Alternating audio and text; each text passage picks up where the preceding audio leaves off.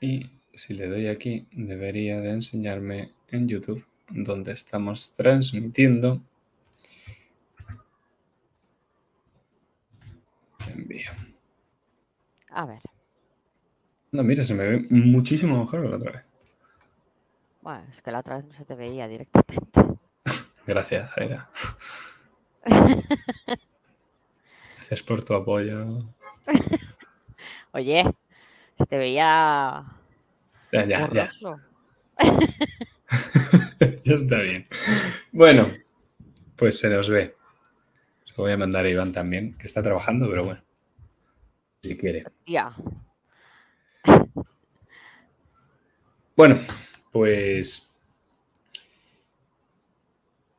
vamos a jugar hoy Freaking. Freaking es un suplemento para estrellas anónimas. Es eh, un juego de thriller psicológico basado en asesinos en serie, en investigaciones y en policías que van detrás. Puede estar ambientado en cualquier ciudad del mundo. Sí que es verdad que la campaña de estrellas anónimas está ambientada en Nueva York y el one shot que vamos a jugar hoy está ambientado en España. Eh, este one shot ha sido escrito por José Lomo, que es coautor de Estrellas Anónimas y absoluto autor de este one shot. Además, el propio José Lomo es el que tiene consejitos sobre la banda sonora que vamos a usar en esta partida y que deberías de estar escuchando si estás en el West Together, ¿no? Sí, lo estoy oyendo, sí, sí. Muy bien. Pues bueno, eh, Estrellas Anónimas sí que está editado por No Solo Roll, pero Freaking es un one shot que salía en el tercer número de la revista Nivel 9, que era una revista de juegos de rol de publicación bimensual. Creo que ahora mismo ya no se publica, pero bueno. He hecho algunos cambios a la aventura para alargarla un poquito, dándole un poco más de trasfondo, pero bueno, eh, imagino que no durará mucho más de dos horas, si eso menos, todo depende del triángulo, ¿vale? Vale. O sea, que lo Ya mires. mal. Muy bien. Pues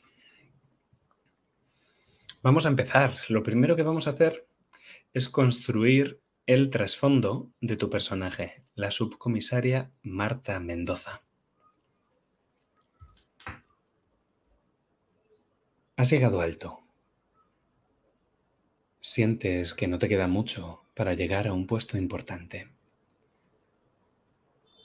Quizás entonces puedas disfrutar como mereces de esa casa en la Sierra de Madrid y de tu preciosa pareja, Sandra.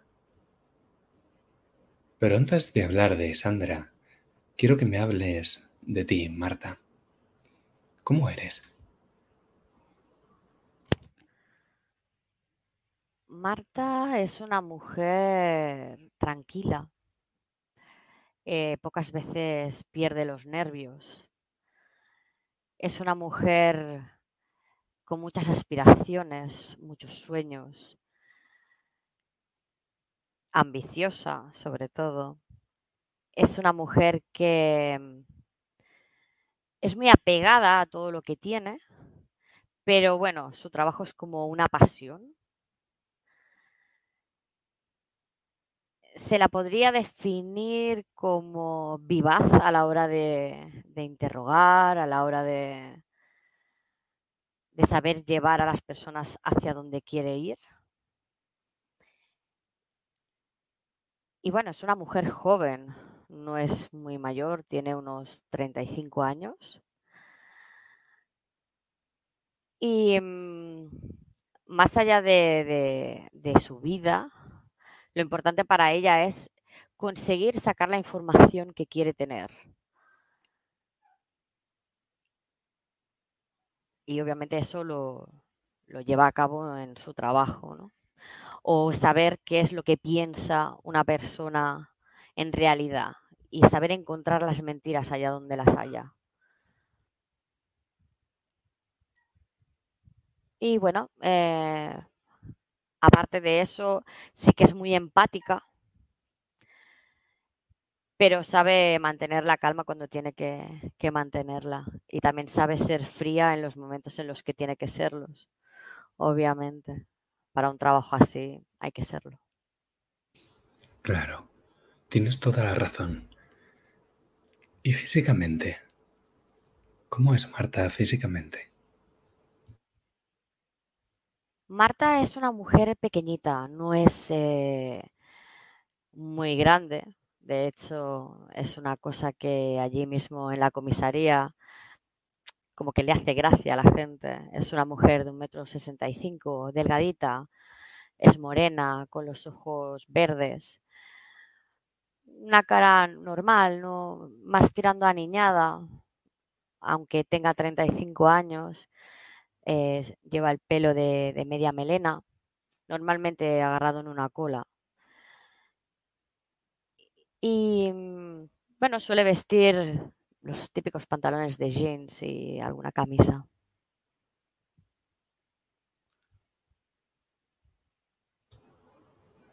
¿35 años? Eres muy joven para haber llegado a ser subcomisaria en la UDEF. La UDEF es la Unidad de Delincuencia Especializada y Violencia. Es una unidad parte de la Policía Judicial. ¿Cómo has llegado allí tan joven? ¿Algún caso que catapultó tu carrera? Cuéntame. Pues sí, fueron varios los casos. La verdad es que al principio no, no daban un duro por ella, por ser primero más joven de lo normal y segundo por ser una mujer, eh, bueno, por ser una mujer, ¿no? y mm, sí, uno de los casos que fue de un hombre que raptaba a niños para su, beneficio, venderlos y, bueno, cosas bastante oscuras. Y Marta se, se, se, obsesionó con esa persona. Se obsesionó de tal manera que llegó a hacer lo suyo. Y pasaba noches y noches en el despacho tratando de encontrar un porqué a, lo que estaba pasando. ¿no? Normalmente eh, a ella le gusta mucho la psicología, pero quizá eso estaba fuera de la psicología, era más maldad que otra cosa. Y llegó a, a dar el punto clave de ese personaje y pillarlo. Eso fue lo que catapultó su carrera.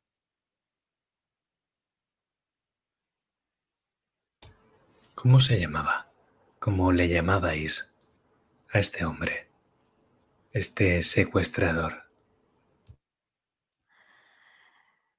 Le llamaban el hombre del saco.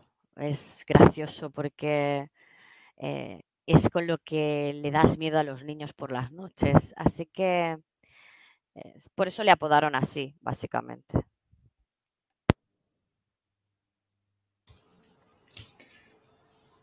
Hablemos ahora de tu carácter, tirando un poco del hilo, esa ambición que tienes. Cuéntame, ¿te ha llegado a afectar en algo, en algún otro lugar distinto al trabajo? Algo que no fuera bueno del todo. Cuéntame.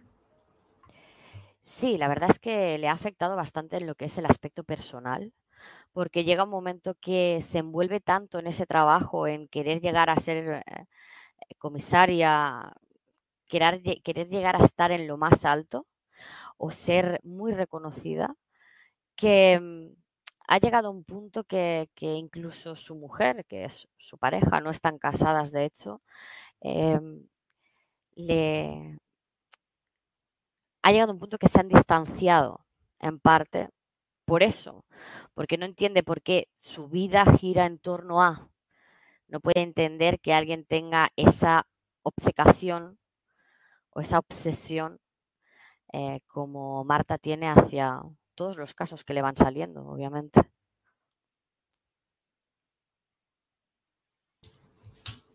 ¿Y qué hay de esa obsesión?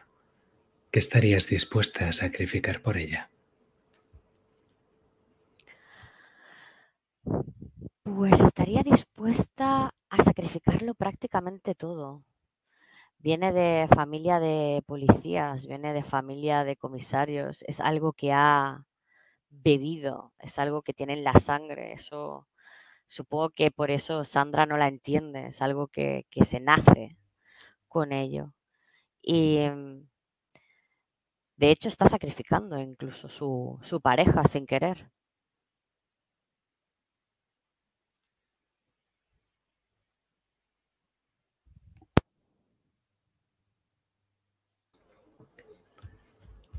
¿Qué es lo que más amas, Marta? Bueno, Marta eh, en sí ama a su pareja, pero obviamente amo mi trabajo.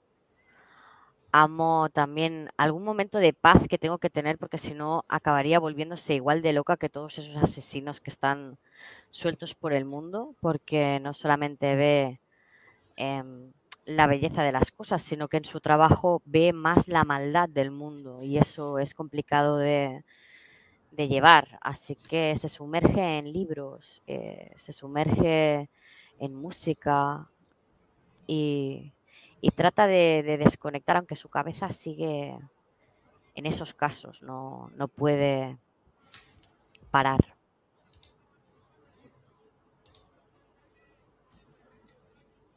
¿Y qué es lo que más temes? Temo que se me escape alguien y que por mi culpa haya un daño colateral, que obviamente lo va a haber.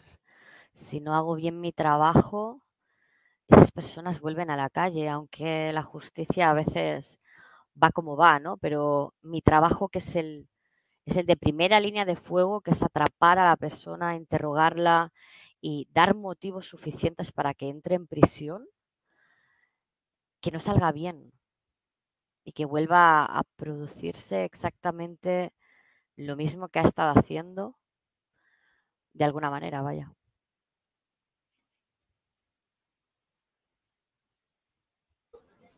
Y déjame hacerte una última pregunta, Marta. ¿Recuerdas a Tomás el Trilero? Ese ladronzuelo de tres al cuarto. Robaba bancos. ¿Te acuerdas de él? Sí, pero bueno, pensábamos que era un, un don nadie al fin y al cabo, ¿no? Un, un simple ladrón que al final acaba pillado de vez en cuando.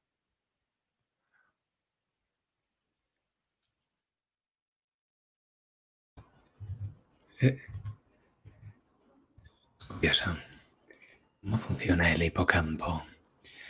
¿Sabes que la codificación de la memoria y la extracción de experiencias tiene dos tipos de caminos? Hay un camino directo y un camino polisináptico. Es curioso que nuestro cerebro sea a la vez extractor de experiencias desde el campo hasta la corteza prefrontal y por el camino va racionalizando, completa las lagunas, interpreta los recuerdos. Al final de la memoria tenemos los recuerdos. Se extraen o se crean, se reviven o se experimentan como si fuera la primera vez.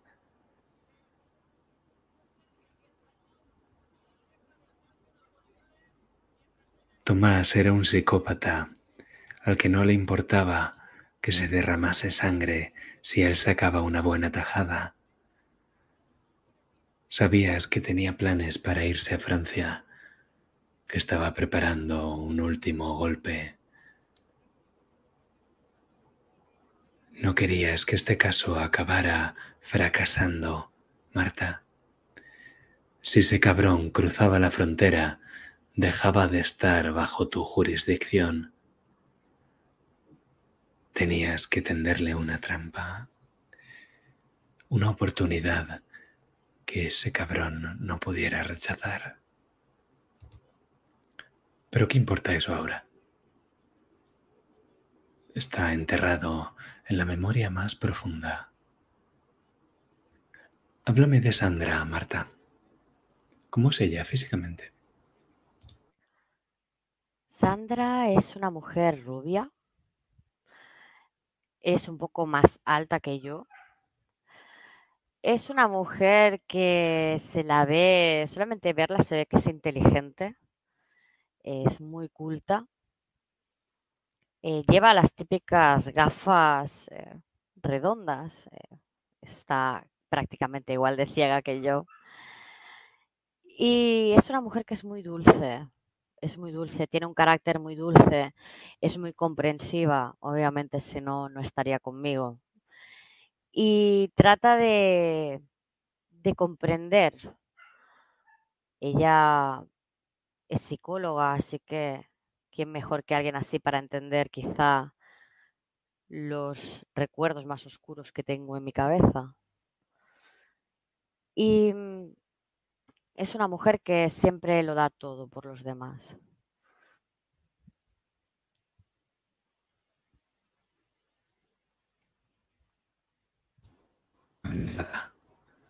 Tu preciosa mujercita, más alta que tú, pero dulce como una muñeca.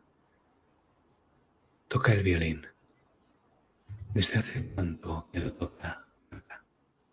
¿Cuán importante es para ella? Bueno, es una pasión para ella. El violín es parte de su vida. Y lo toca desde bien jovencita. De hecho, lo toca maravillosamente bien. Es una de las cosas que me encanta hacer, que es escucharla. Creo que su carrera empezó tarde con el violín, más por un amor hacia la música que otra cosa. Y empezó cuando ella tenía 20 años y desde entonces siempre tiene un momento para darle a esa música, ¿no?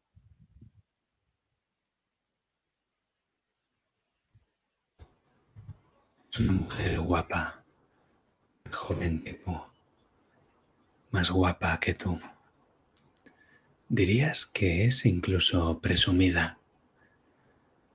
¿Crees que alguna vez Sandra se ha sentido una mujer florero? No, siempre tenemos alguna broma. Ella es más femenina que yo. Yo al menos por estar en, la comisaría, soy más dejada en ese aspecto. No pienso tanto en arreglarme. Ella es la que me empuja muchas veces a que me ponga un vestido, a que me maquille. Pero ¿para qué? Si total en cualquier momento me pueden llamar y tengo que correr a la comisaría. Así que ella guarda mucho más los detalles de su persona. Yo me dejo guiar, quizá, por ella en ese aspecto. Las últimas navidades le hiciste un regalo. ¿Qué es lo que fue?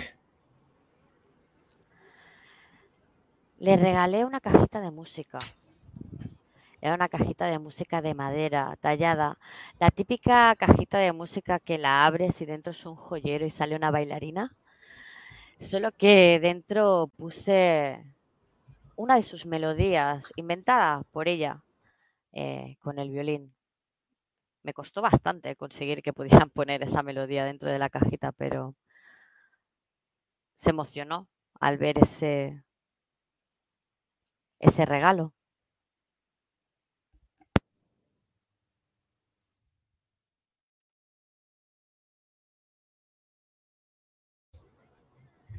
Una muñequita para otra.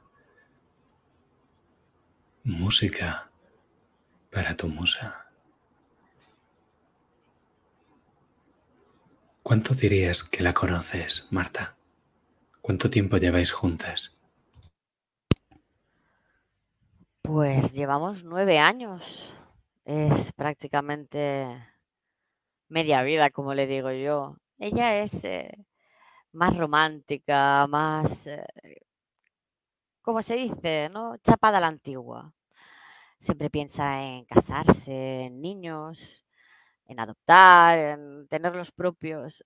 Yo, sin embargo, soy un poco más libre, quizá.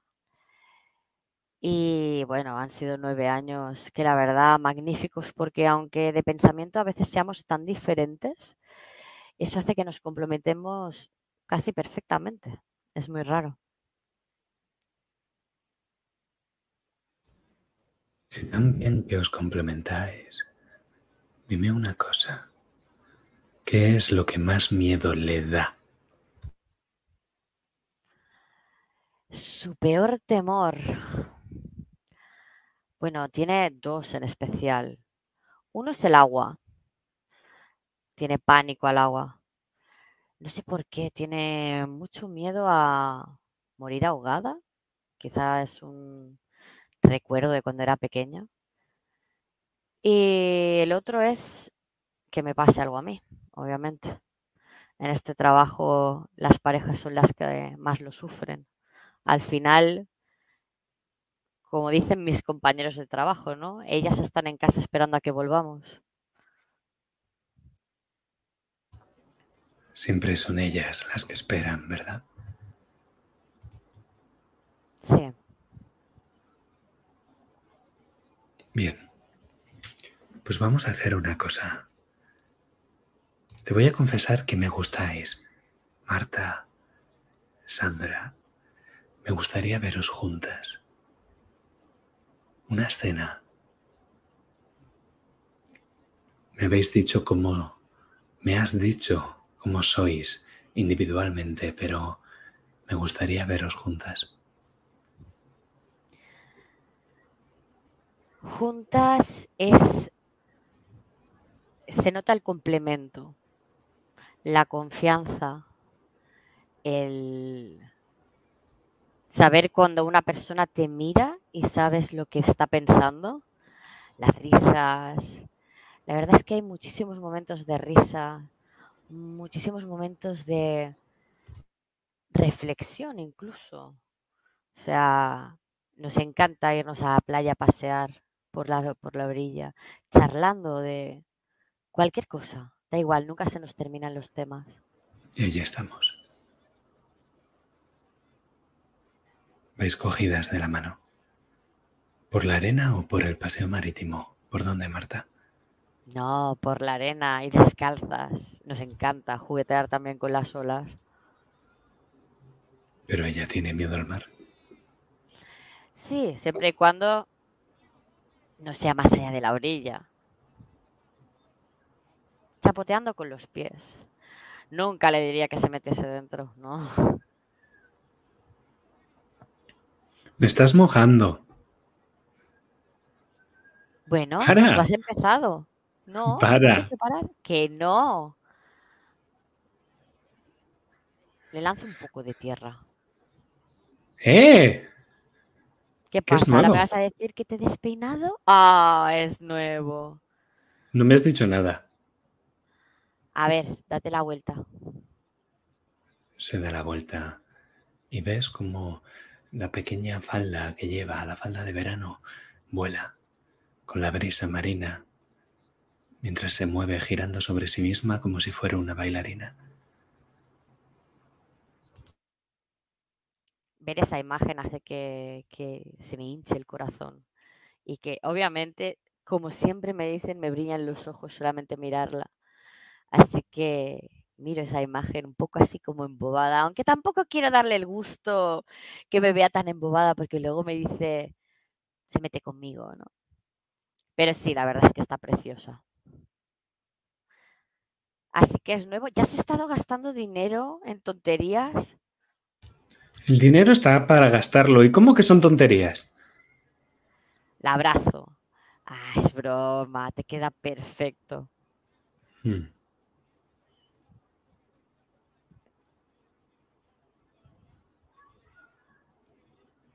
Necesitaba estas vacaciones. Lo sé, nos han venido bien a las dos. Desconectar un poquito del mundo y estar en nuestra pequeña burbuja, como tú siempre dices. Te he tenido que sacar de Madrid para... Bueno, para que dejaras el teléfono. Y todavía me da miedo. Cada vez que escucho unas sirenas de policía, creo que vas a ir detrás. Aunque estemos aquí. Ahora soy yo la que doy una vuelta sobre mí misma y le enseño las manos. ¿Has visto? No tengo ningún teléfono. Solo estoy contigo. Es nuestro momento. Vale. No te enfades. No estoy enfadada. Habrá más momentos como estos, te lo prometo. Seguro que no puedes trabajar solo 10 días al año y pueden ser vacaciones todo lo demás. Ya hemos hablado mucho de esto, Sandra. Sabes perfectamente lo que siento al respecto. Es como si yo te pidiese un día que dejases de tocar. No es lo mismo. Cuando yo toco, nadie sale herido, Marta. No quiero que te hagan daño. Ya, lo sé y lo entiendo, pero entiende que a mí no me hacen daño. Yo solamente estoy atrapando a esas personas que hacen daño. No sé. No sé. No te aflijas, cariño, no te aflijas. Es el momento de pensar en estas vacaciones y distraernos. Hemos venido para eso. Además, te queda precioso lo nuevo que te has comprado. Eres una zalamera, para allá. no soy zalamera, sabes perfectamente que te queda perfecto. Estás guapísima. Por eso me lo pongo. ¿Qué te crees? ¿Que no me lo pruebo? No eres la única con buen gusto en la tienda. Ah, bueno, perdona. ¿Hoy tienes ganas de discutir o qué? No. Tengo ganas de estar contigo. Y yo también tenía muchísimas ganas de estar contigo. Salir un poco de Madrid, venirnos a la costa ha sido una idea maravillosa. Como todas las que tengo. En eso te doy la razón.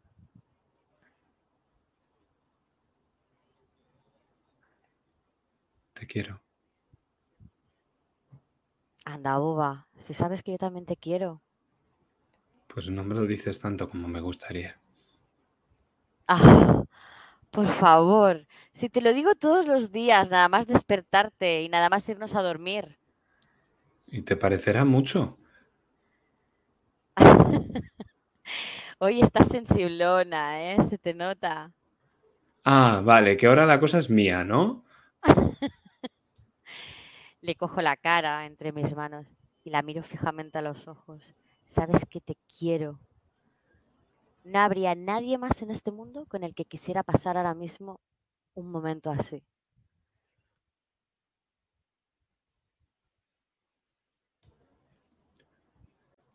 Y con ambas mirándoos a los ojos, apenas a centímetros vuestros labios y el sol poniéndose por el horizonte en el mar. Dejamos esta escena.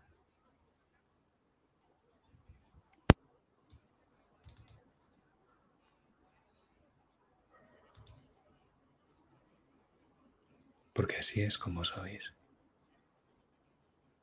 Pero ahora quiero que nos fijemos en ti, Marta. Es 4 de febrero. Son las 8 menos 5. Falta poco para que acabe tu jornada y puedas irte a casa. Estás en el despacho de la comisaría. ¿Qué vemos? La verdad que hay bastante movimiento, el movimiento de siempre. Algunas personas que van con papeles para arriba y para abajo. Compañeros míos que entran y salen con algún, llamémosle, ladrón de poca monta. Y bueno, empieza a estar un poco más tranquilo que durante el día. Pero el movimiento está ahí. Así que mis compañeros, hay algunos que están en oficina, así que los ves bien centrados en sus ordenadores. Y otros están para arriba y para abajo, ya te digo. Incluso algunos los ves por ahí charlando y tomándose algún café. Deben de, llevar muchísimas horas en la oficina.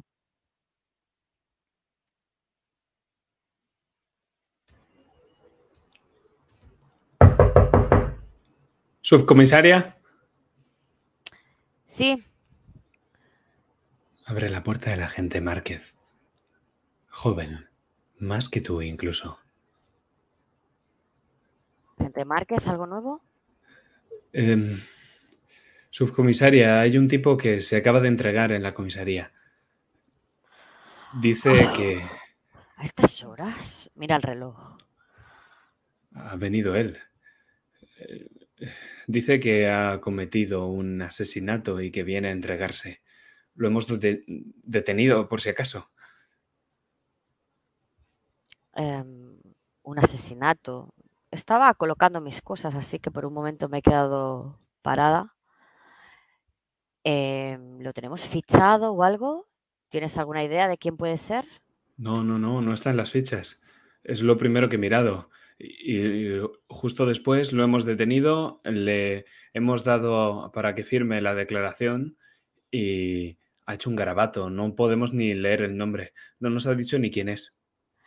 ¿Y hay alguien con él en este momento? ¿Han empezado el interrogatorio? ¿Ha pedido abogado? ¿Nada? No, no, dice que no quiere un abogado, que solo quiere hablar con la subcomisaria Mendoza. Bueno, agente Mendoza.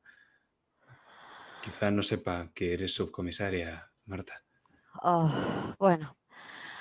Ah, está bien, pues voy para allá. Dame dos minutos. Te, te acompaño. Perfecto. Dejo las cosas bien colocadas. eh, miro el reloj. Antes de marcharme, cojo el móvil y le mando un mensaje a Sandra. Probablemente vuelva a llegar tarde. Así que no sé cómo gestionar la situación y le mando un mensaje de que llegaré lo más pronto posible. Y me dirijo hacia afuera de, de la oficina.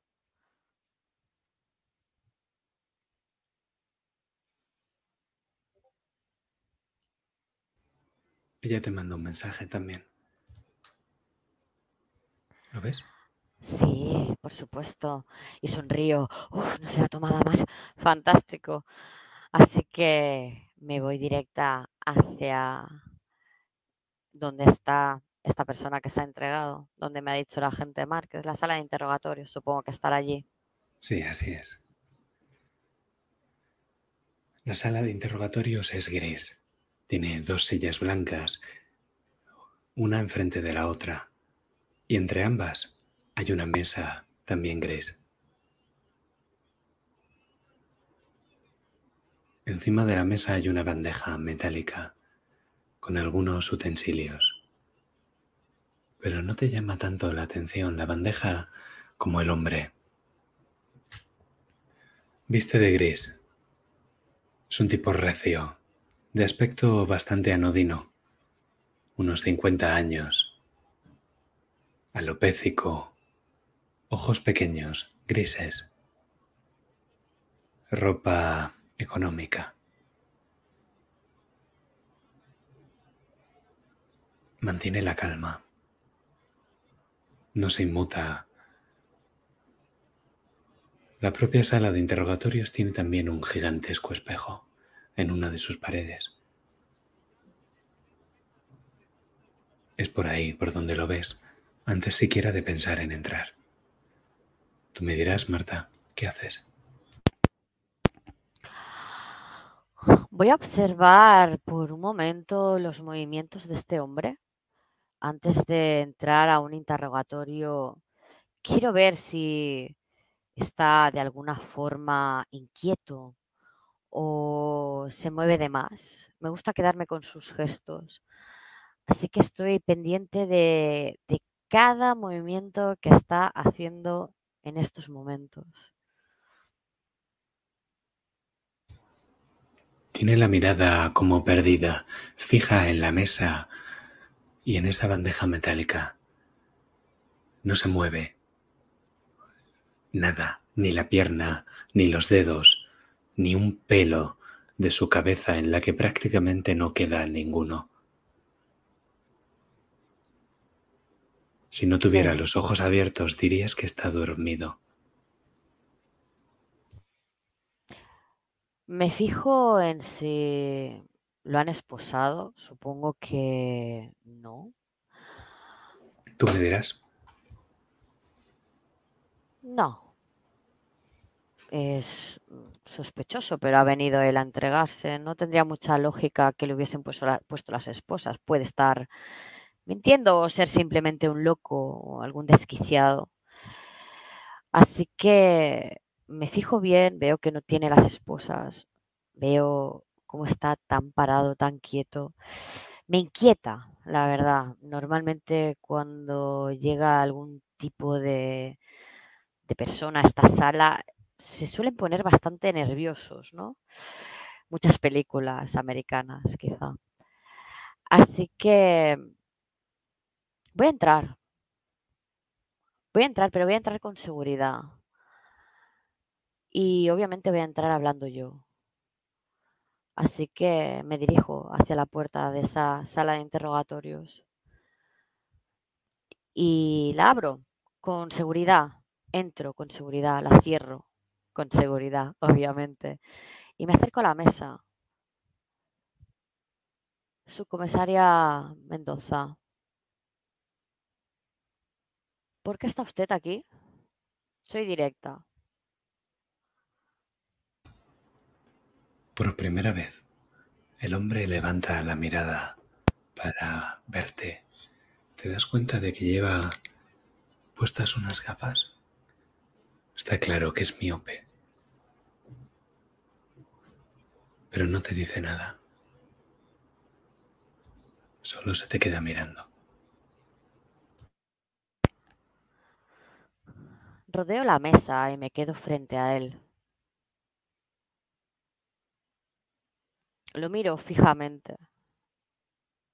Miro su rostro. Y trato de averiguar en su mirada si es algún loco o alguien que pueda de repente ponerse agresivo. Ahora mismo es la única preocupación que tengo.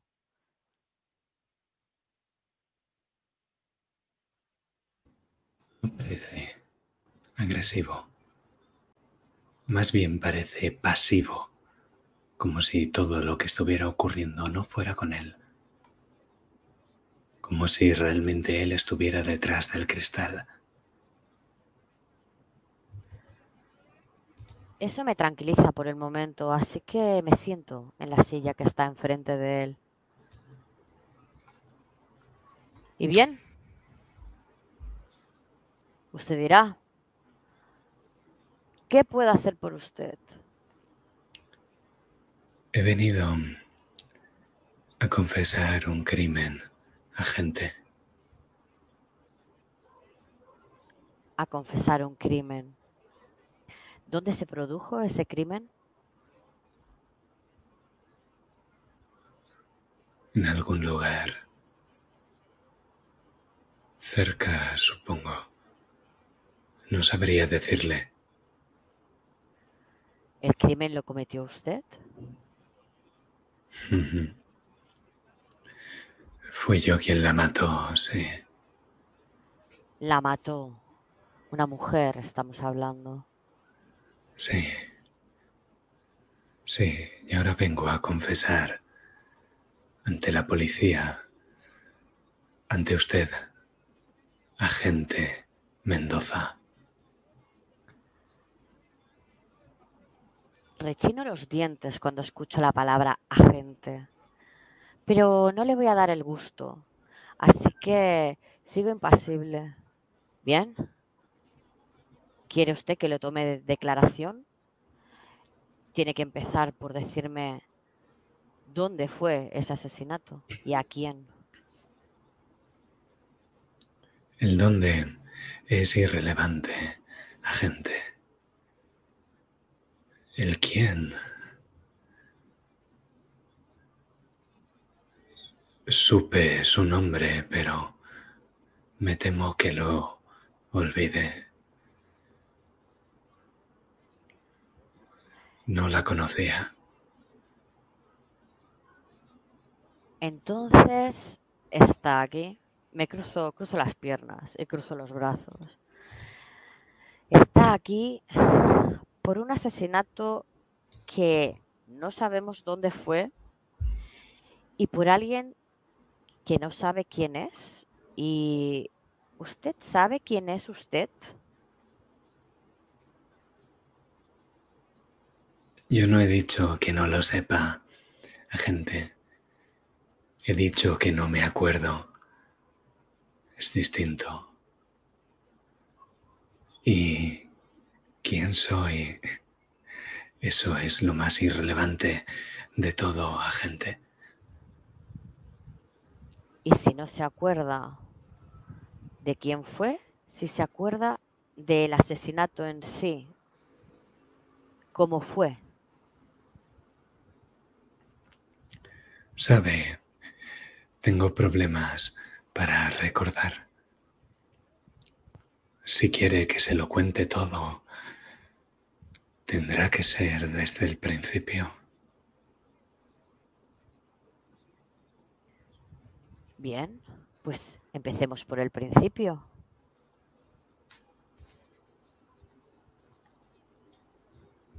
Cuando dices eso, Marta, te das cuenta de que el hombre se lleva la mano izquierda a la derecha y te das cuenta de que tiene el dedo índice vendado.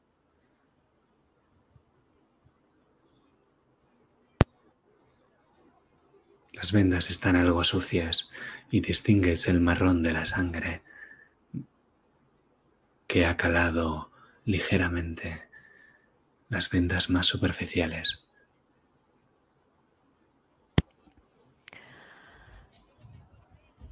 Miro ese dedo vendado, pero todavía no quiero preguntarle por él. Voy a seguir con él. ¿Bien? ¿Y el principio cuál es?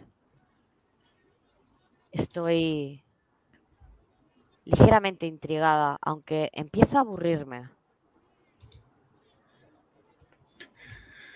A diferencia de otros, agente, yo no soy muy diestro usando el cuchillo, ni siquiera para cortar el pan.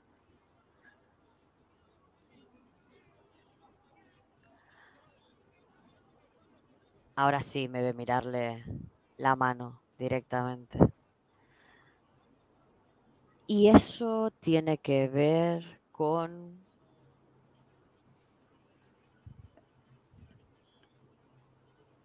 No pude dejar de mirarla mientras hacía la cola. Nunca me había sucedido nada parecido. Por norma general, miro hacia los estantes y escojo el tipo de pan que me apetece. Me molesta la gente que especifica más que si tostadita, bien crujiente. La panadera se sorprendió cuando le dije cuál era la que quería exactamente.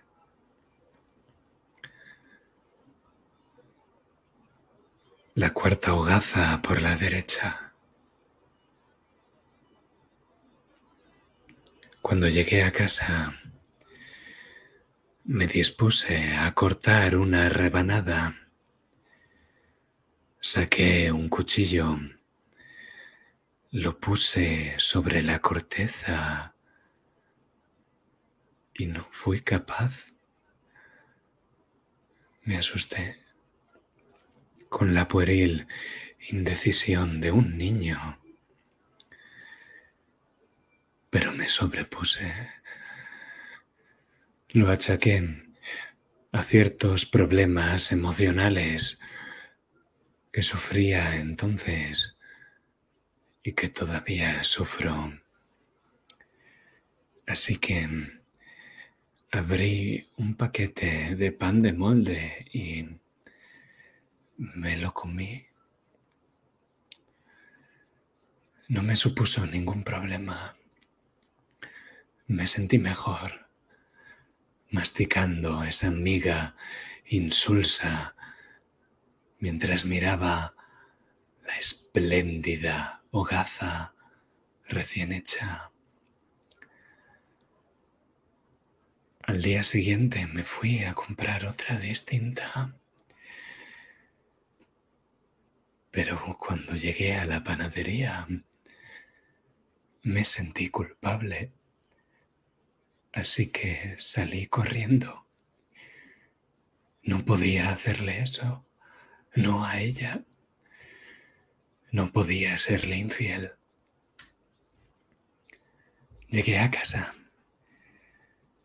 Me senté en la cocina para contemplar esa boya reluciente. Extendí la mano para tocarla y me di cuenta. Todavía estaba caliente, como recién salida del horno. No pude aguantarlo más. Fue demasiado para mí. Así que cogí el cuchillo y apuñalé esa hogaza varias veces hasta que la abrí. Clavé mis dedos en su panza caliente. Rebusqué en el interior, en el centro mismo del pan, abierto como una caja torácica. Y entonces lo encontré. Su corazón herido de muerte.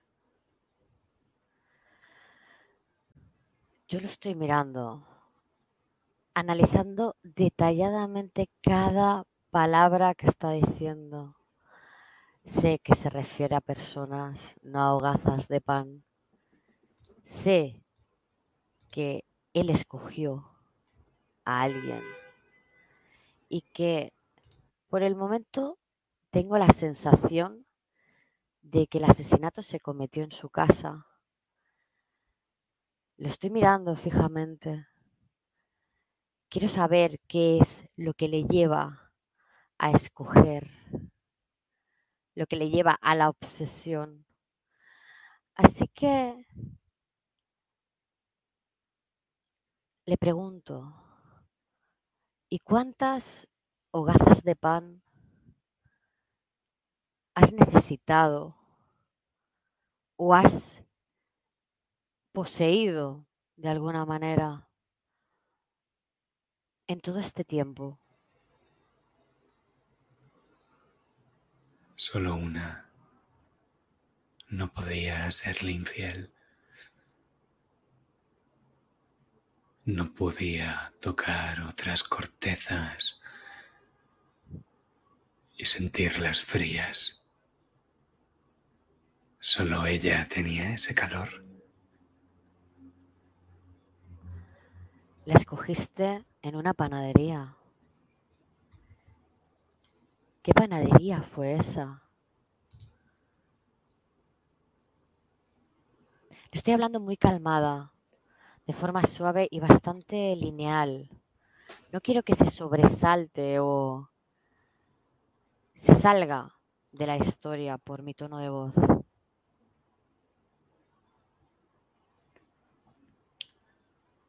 ¿De verdad le importa el pan, agente? He venido aquí a confesar el asesinato de una mujer. Sí, pero todos los detalles son importantes, así como usted vio el detalle de esa hogaza de pan. Eso que le creó, esa posición o esa forma de ver que no quería serle infiel, ¿no? Yo necesito saber el principio de todo y me ha dicho que me lo iba a contar. Paso a paso. El principio, ¿eh? Está bien. Le contaré el principio entonces.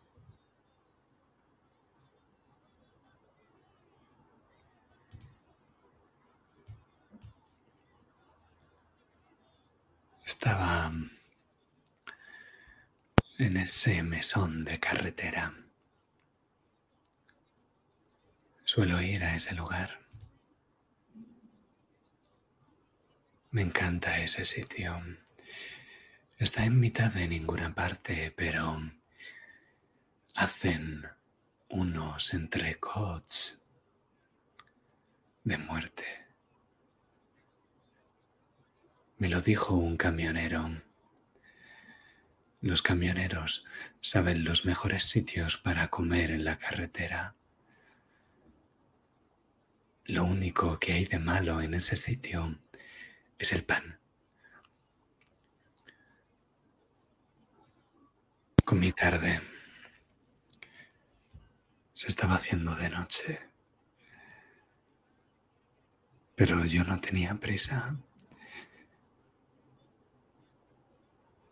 La única compañía era la de ese camarero desangelado, alto y delgado como una espiga de trigo.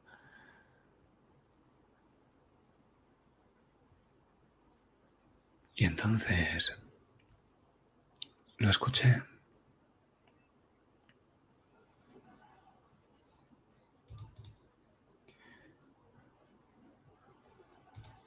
Escuché cómo ese coche derrapaba no una, sino dos veces. Así que salí al exterior.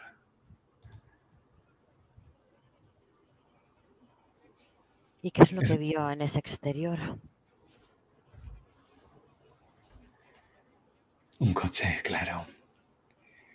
Había sufrido un percance. Algún desalmado había tirado esos clavos en la carretera. Un reventón. Fue toda una suerte que no fuera más. Así que salí del mesón y me dirigí hacia el coche. Respiré el olor del caucho quemado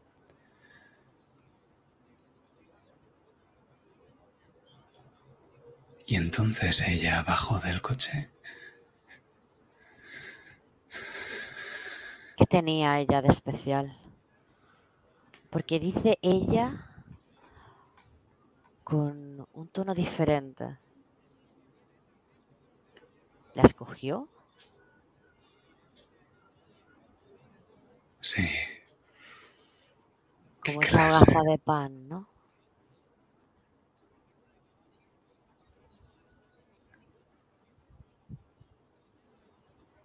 Ella era elegante. Menuda mujer. Sentí que una mujer así ni debía ni sabía cómo cambiar una rueda. Era mi día de suerte. Yo no sé mucho de mecánica, solo sé de restaurantes, pero Cambiar una rueda sí que sé. Así que me ofrecí a ayudarla. Ella estaba muy nerviosa.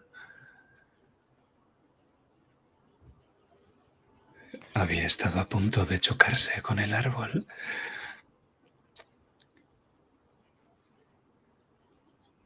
Y se ofreció a ayudarla y ella aceptó porque estaba en ese momento quizá desvalida, ¿no?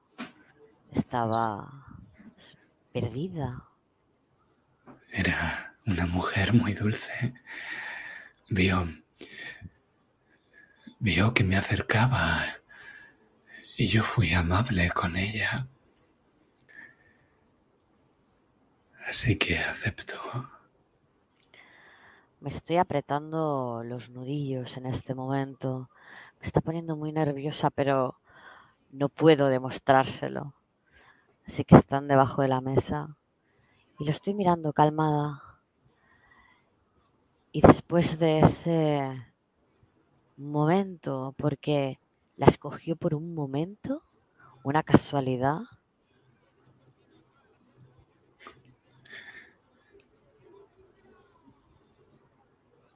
charlamos de cosas irrelevantes. Le di mi cartera como muestra de buena voluntad para demostrarle que no me iría con su precioso coche. Le dije que se tomara algo en el mesón. Mi salud. Ella me dio las gracias y yo acaricié la carrocería del coche. Como me gustaría acariciarla a ella. Sí. Pero si le gustaba tanto, ¿qué le hizo escogerla para otro fin? Porque supongo que esto tiene otro final para ella. He dicho que iba a empezar desde el principio, agente. No quiera llegar tan rápido al final. Disfrute del camino.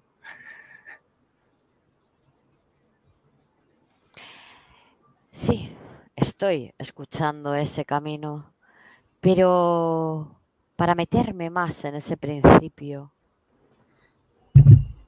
me podría dar un ápice de esa motivación. Quizá no completa, pero sí un ápice de ella.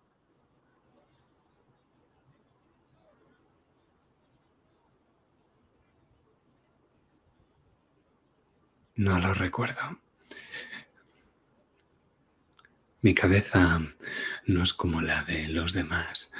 La gente... Yo tengo un don.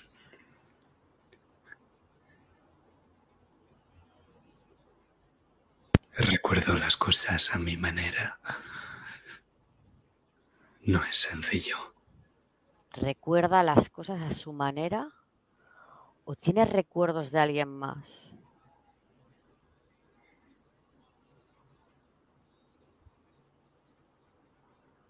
Sí. Ella vio que el coche se había quedado en una mala posición y antes de que se fuera le dije que haría las maniobras. Cogía el vuelo las llaves del coche y me quedé mirándola, esa falda esas piernas torneadas, ese pelo. Ella no se dio cuenta, iba chateando con el móvil unos dedos preciosos.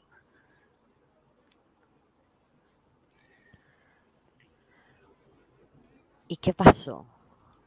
¿Siguió hablando con ella? ¿Se fue con ella?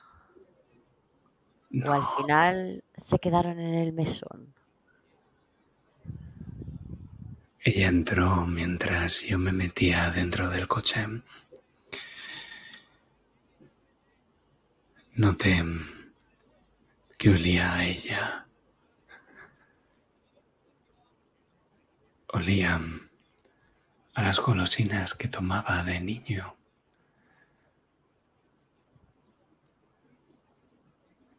Entonces metí las llaves, encendí el motor y encaré el vehículo hacia el desnivel. Puse el coche en punto muerto. Quité el freno de mano Salí del coche, me puse detrás y le pegué un empujón. Solo hizo falta un pequeño empujón. Así que se, se deshizo de la única forma en la que ella podía irse. El coche acabó estampado en el árbol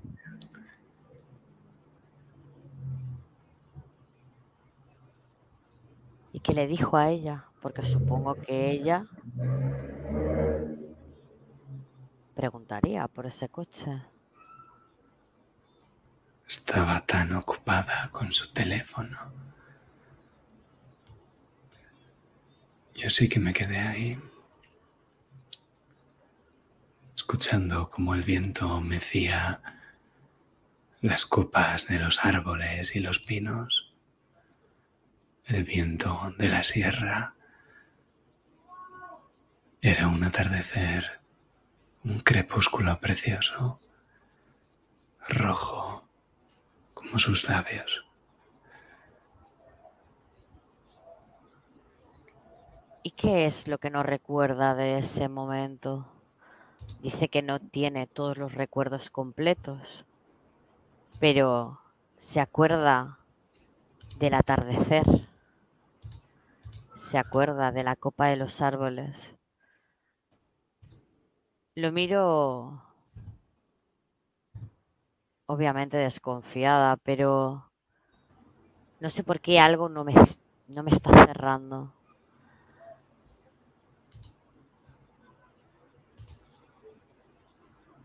Es un nuevo mensaje.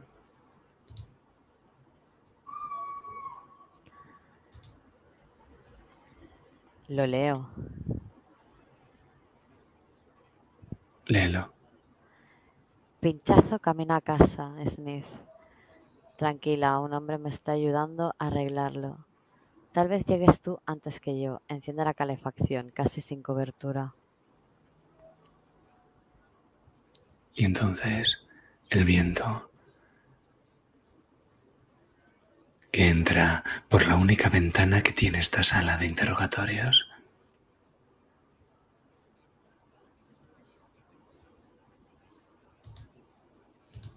Yo me levanto de un salto.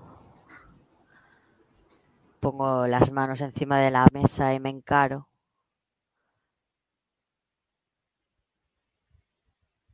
¿Quién es. ¿Quién te está ayudando o quién te ha mandado? Eso es irrelevante. No, no es irrelevante.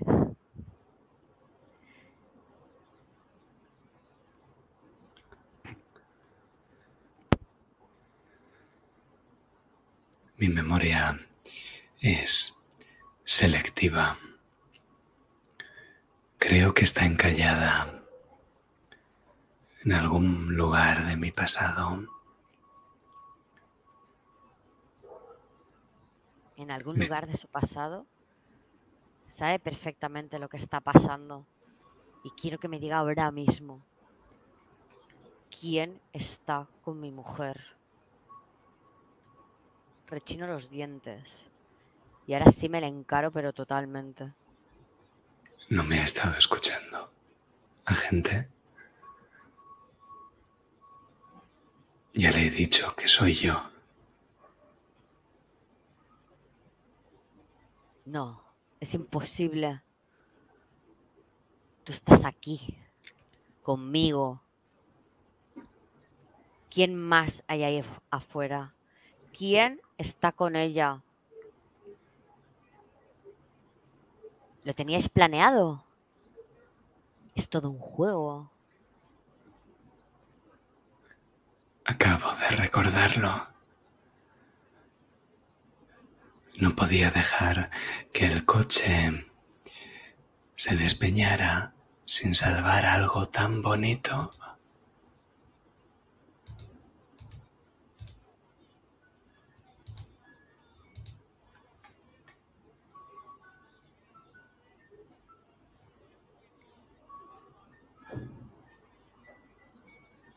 Algo tan bonito?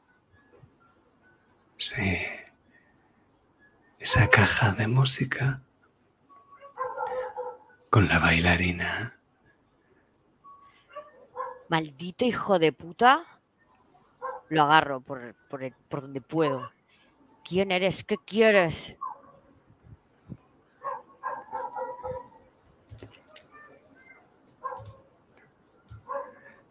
Eso Habla. Es irrelevante, agente. No, no lo es. No para mí. ¿Qué estáis- ¿A qué estáis jugando? Cojo el móvil y trato de llamar a Sandra.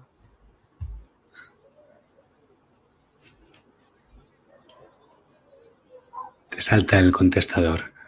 El teléfono al que llama está apagado o fuera de cobertura. Me le encaro otra vez.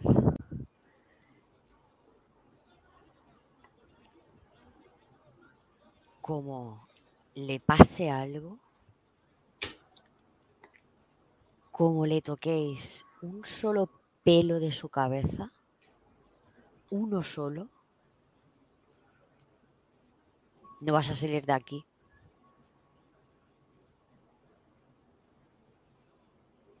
He venido por mi propio pie.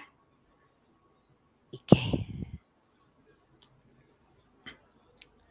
Si a mi mujer le pasa algo, tú no vas a salir de aquí. Saben, el cerebro es uno de los órganos más eficientes de nuestro cuerpo. Intenta hacer más con menos. Razona al menor coste. El proceso cognitivo es automático en la mayoría de ocasiones. La ansiedad es una emoción mala para el cerebro. La frustración también. Así que el cerebro, cuando recuerda, fuerza el hipocampo y hace más con menos.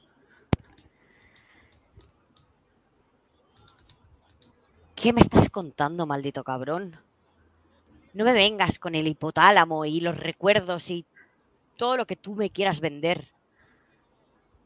Explícame qué está pasando y quién está con mi mujer. Lo que quiero decir, agente, es que en el proceso de extracción de recuerdos, lo que los americanos llaman freaking,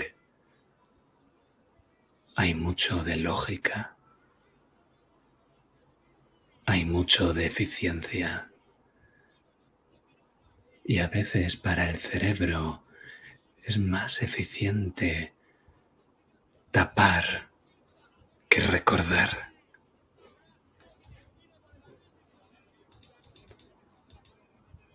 Tapar que recordar. A todos nos aquí? pasa. ¿Quién está con ella? ¿Estás recordando algo que has hecho? ¿Y qué hay de lo que ha hecho usted, agente Mendoza? ¿No quiere recordar? ¿Recordar? Yo no tengo nada que recordar. Maldito psicópata.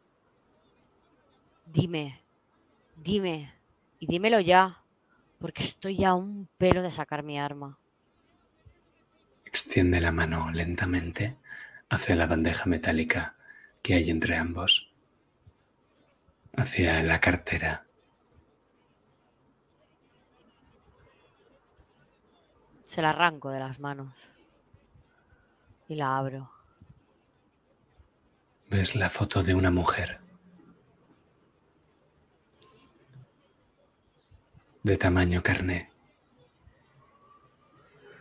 ¿La recuerda, agente?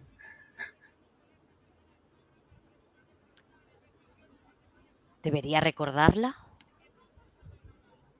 Sí, debería.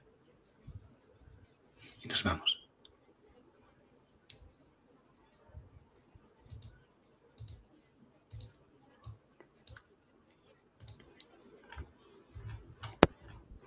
Hacemos un rápido barrido.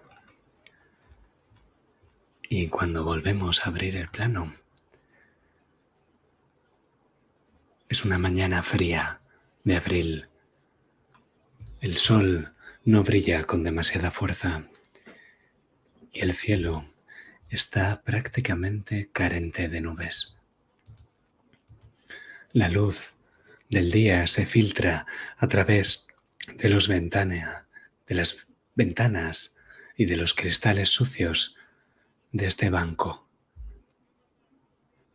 Hay algo más de una media docena de personas en el interior. Resuelven papeleo en voz baja. Susana está en una de las ventanillas. Está revisando su cartilla. Le han cobrado unas comisiones de las que no le han avisado. ¿50 euros por una tarjeta que ya no utilizan? Ni ella ni su marido. Está marcando cosas con un lápiz, distraída, esperando a que llegue su turno para acercarse a la ventanilla y dejarle las cosas claras a esa a esa mujer que espera al otro lado. A Susana le cuesta darse cuenta de que el resto de clientes y trabajadores de la oficina se empiezan a poner nerviosos.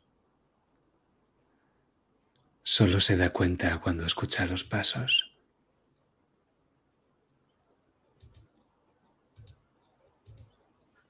¡Que nadie se haga el valiente, joder!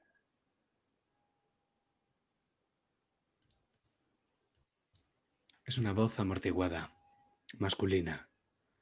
Susana se da la vuelta y ve el cañón de una pistola apuntando directamente hacia su cara. Es un tipo con pasamontañas que está acariciando nerviosamente la culata de su arma. Quiero el dinero de la queja fuerte. Venga, va, rapidito. Susana está nerviosa, pero se queda inmóvil como una estatua de mármol. Mueve los ojos buscando a su marido con la mirada, pero no lo encuentra. ¿Qué crees que está pensando Susana, Marta? Ahora mismo supongo que está pensando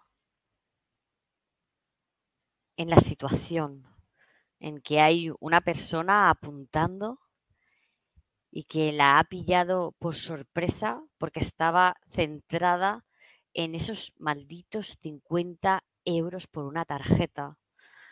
O sea, su sensación tiene que ser de, si no hubiese venido. ¿Qué crees que es lo que más le importa en este momento?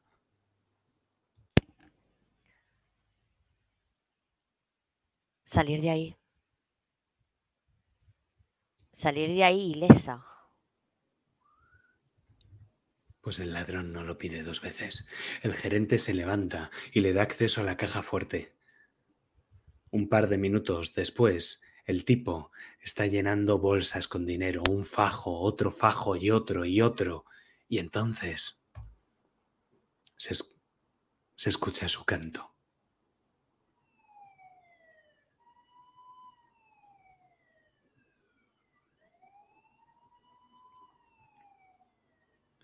Cerca, muy cerca. Y el chico del pasamontañas empieza a ponerse nervioso. Suelta un ¡Joder!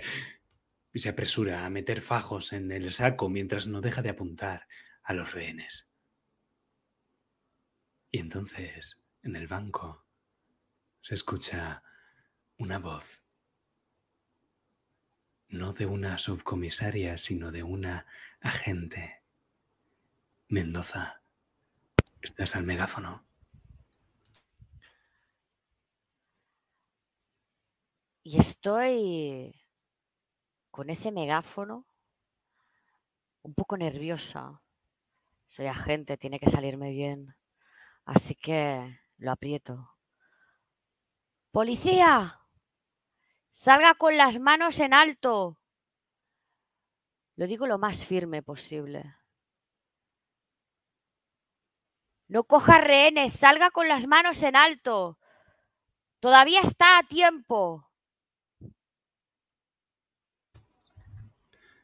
Es que no podías dejar que Tomás el trilero escapara a Francia, ¿verdad? No podías permitir que esto acabara en un fracaso. Tenías que tenderle una trampa y luego pillarle con las manos en la masa. ¿No es así, agente Mendoza? Por supuesto. estaba todo pensado. Sabíamos dónde iba a estar en cada momento, pero quizá no pensé suficiente las consecuencias. Solo pensaba en pillarle, pillarle y ponerme esa medalla. Es mío, pensaba. Obsesión. Susana, cuando mira a través de la ventana a esa gente del megáfono en la calle, rodeada de coches de policías que abren sus puertas y apuntan con sus pistolas al interior del banco, a esa cristalera que es la entrada. Lo que ve Susana cuando te mira es obsesión. Las palabras del policía, de la policía, ponen nervioso al ladrón. Empieza a caminar como un gato encerrado, apuntando indiscriminadamente a todo el mundo. Se escuchan gemidos ahogados y a todo el que osa respirar, el trilero le apunta. ¡Puta Mendoza! La atmósfera cada vez está más cargada ahí dentro. Y entonces el ladrón se acerca a Susana, apuntándola con su arma. ¿Qué haces, Marta? ¿Qué hiciste?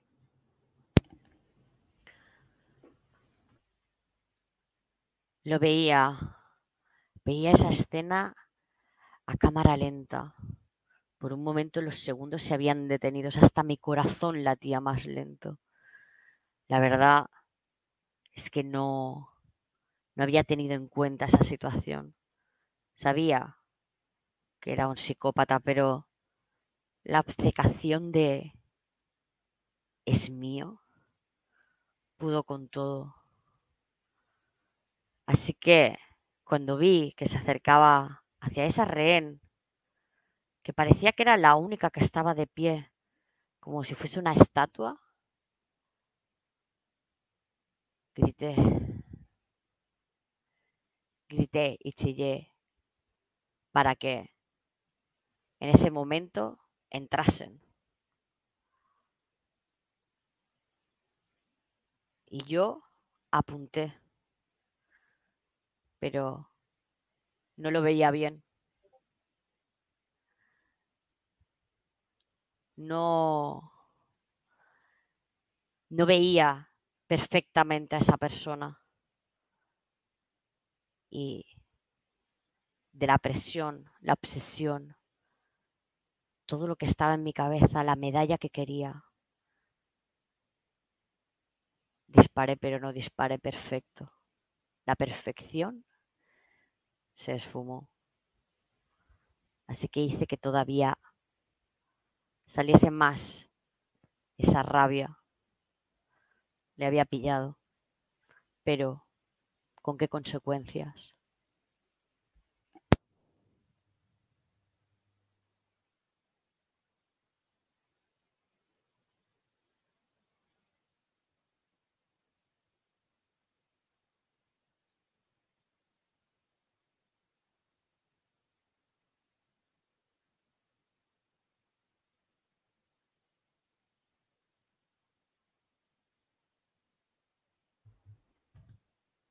Y yo ahí, gente,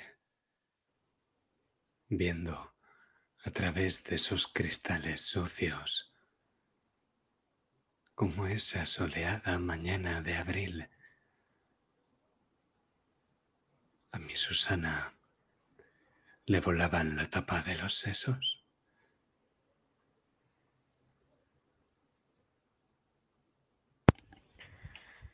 Y ahora lo miro tengo el corazón totalmente encogido. Por un momento, esa Marta obsesiva, esa Marta obcecada, esa Marta ambiciosa por encima de todo. Está sintiendo exactamente lo mismo que siente él, que va a perder algo que ama, y lo miro fijamente. Me ha cogido por sorpresa, ni siquiera recordaba la cara de ella. ¿Cómo se me había podido olvidar? Si fue una de mis consecuencias. El hipocampo, ya sabes. La vi disfrutar mientras apretaba el gatillo a gente.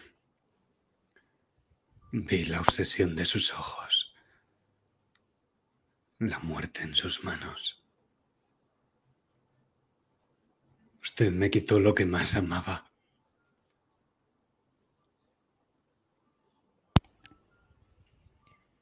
Estoy mirándome las manos. Y estoy dando tres pasos hacia atrás, no sé, es abrumador. O sea, es entender lo que él sintió, pero me lo está haciendo entender a mí. Yo no la maté. No fui la culpable de matarla. La mató un psicópata, fue una consecuencia. Pero algo dentro de mí, en mi fuero interno, me está diciendo que también la culpable fui yo. Y que si le pasa algo a Sandra, no me lo perdonaré jamás. Así que me... Con una distancia respiro. Respiro, respiro profundamente. Y le digo entre susurros, porque ni siquiera me sale la voz, tengo esas imágenes en mi cabeza, esos tiros en la cabeza, esos, esos momentos de tensión. ¿Es una venganza? ¿Quieres que pierda lo mismo que perdiste tú?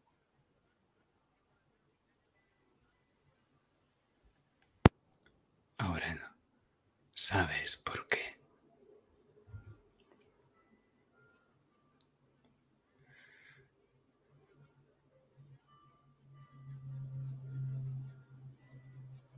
¿Sabes lo que se siente cuando te disparan en la cabeza, agente? No, Claro que no lo sabes. Nadie que lo siente sobrevive para recordarlo. Pero yo lo sentí entonces. Lo sigo sintiendo desde entonces. Es normal que mi cabeza no funcione bien desde ese momento, ¿no? Por eso Llevo una foto en la cartera para recordarla y para que usted la recuerde también.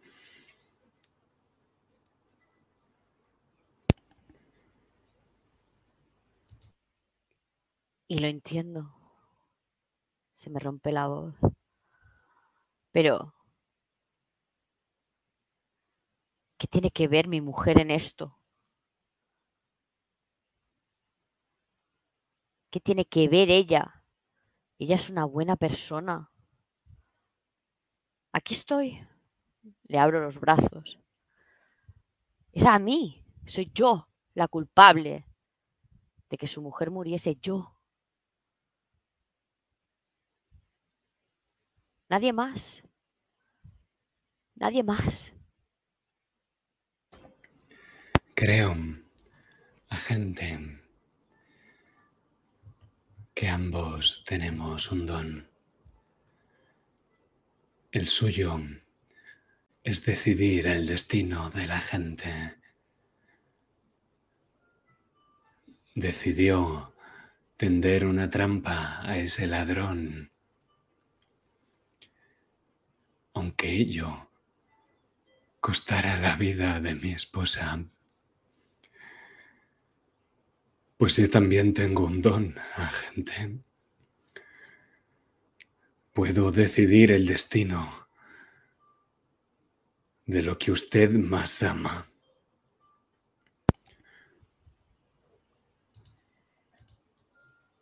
Lo miro. Ella estaba en el lugar equivocado, en el momento equivocado. No es lo mismo que buscar a alguien.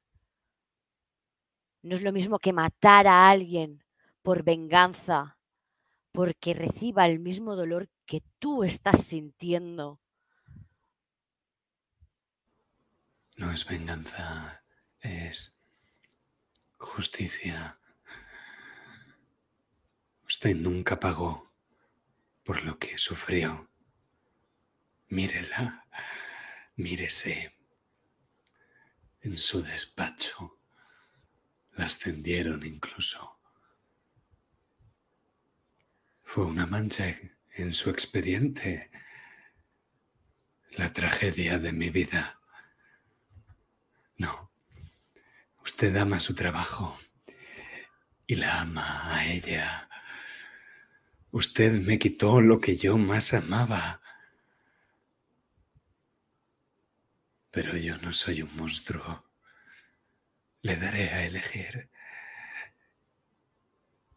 Dígame, agente, ¿qué es lo que más ama? Y yo se lo quitaré.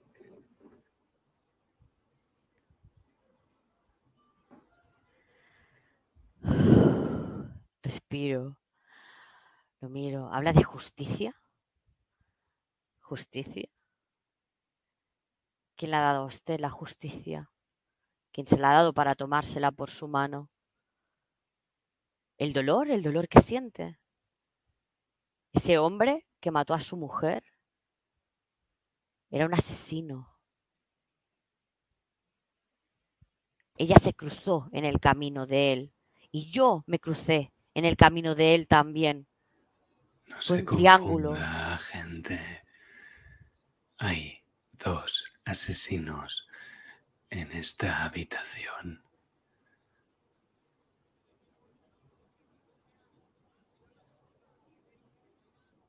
Solo dos. Dos. Sí, ya sé que me has dicho que tú has cometido un asesinato. Pero no me has dicho cuándo. No me has dicho cómo. Solo me has dicho o me has dejado ver el quién.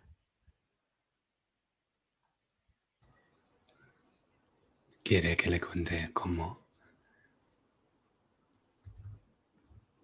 Adelante. Estoy ansiosa por saber cuál es esa justicia de la que tanto, de la que tanto presume. Sí. Déjeme. Déjeme que lo recuerde. Y nos vamos de allí.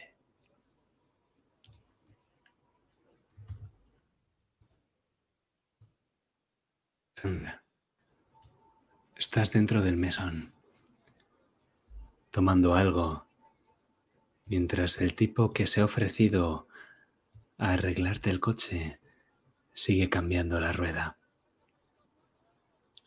El día cada vez oscurece más, pero nadie ha encendido la luz. El camarero desangelado te sirve la bebida que has pedido y desaparece por la puerta del servicio. ¿Cómo es este lugar? Es el típico mesón de carretera. El típico mesón donde tú entras y hacen platos combinados. Donde tienen varias habitaciones por si se queda algún huésped. Pocas, por eso. Es pequeño, no es muy grande. Está bastante perdido. Por eso son mesones de carretera, supongo, ¿no? Se puede ver a alguna persona, algún camionero que supongo que pasa noche por estos lugares cuando tiene que hacer sus recorridos. El interior es bastante mediocre, bastante, podría decir insulso. No tiene ni un punto de decoración que puedas decir que es bonito. Mesas, sillas, incluso un poco desaliñadas. y poco más. Una barra donde está ese camarero y una recepción simple, pequeña.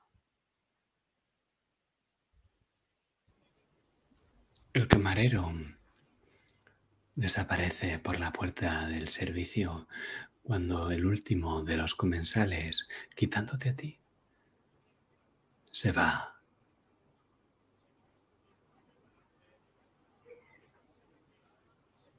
Y vuelves a ver a ese tipo amable. Está regresando y lo ves por las cristaleras que componen este mesón. Camina hacia la puerta. ¿Has ido al baño en todo este tiempo? No, la verdad es que todavía no. Me he sentado, ha sido un,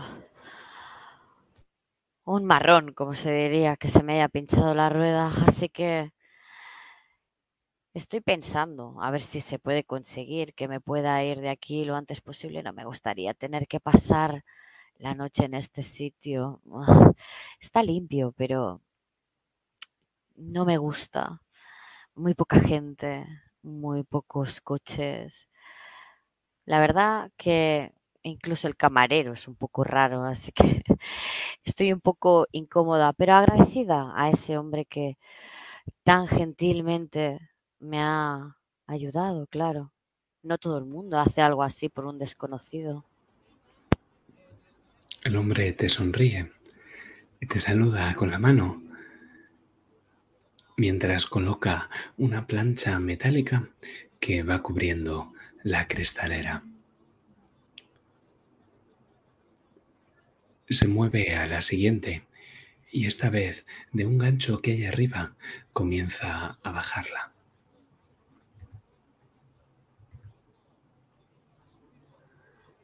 Lo miro un poco confusa.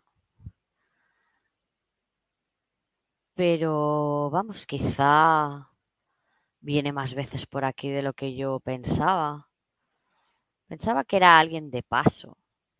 Así que, no sé, en el fondo estoy tranquila. Es que la verdad que alguien que te ayude así, te eche una mano en momentos así, es raro. Es raro. La gente normalmente pasa de largo. Así que, oye, pues quizás sea un poco rarito, pero Estoy agradecida. Voy a quedarme tomándome esa Coca-Cola que he pedido.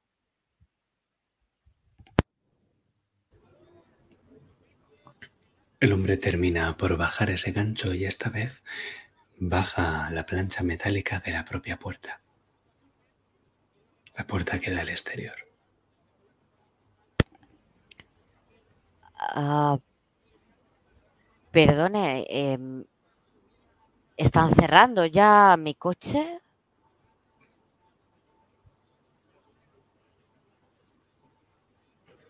Escuchas una voz amortiguada al otro lado de la plancha metálica. Sí, no te preocupes, Miguel, que ya cierro yo. Y escuchas el sonido de un candado. Perdone, es que yo necesito irme, no pensaba pasar la noche aquí. De verdad que le agradezco todo lo que ha hecho por mí, pero mm, debería irme. Mi familia tiene que estar preocupada ya, ya debería estar en casa. Ves al hombre cómo se acerca la última contraventana, la última cristalera.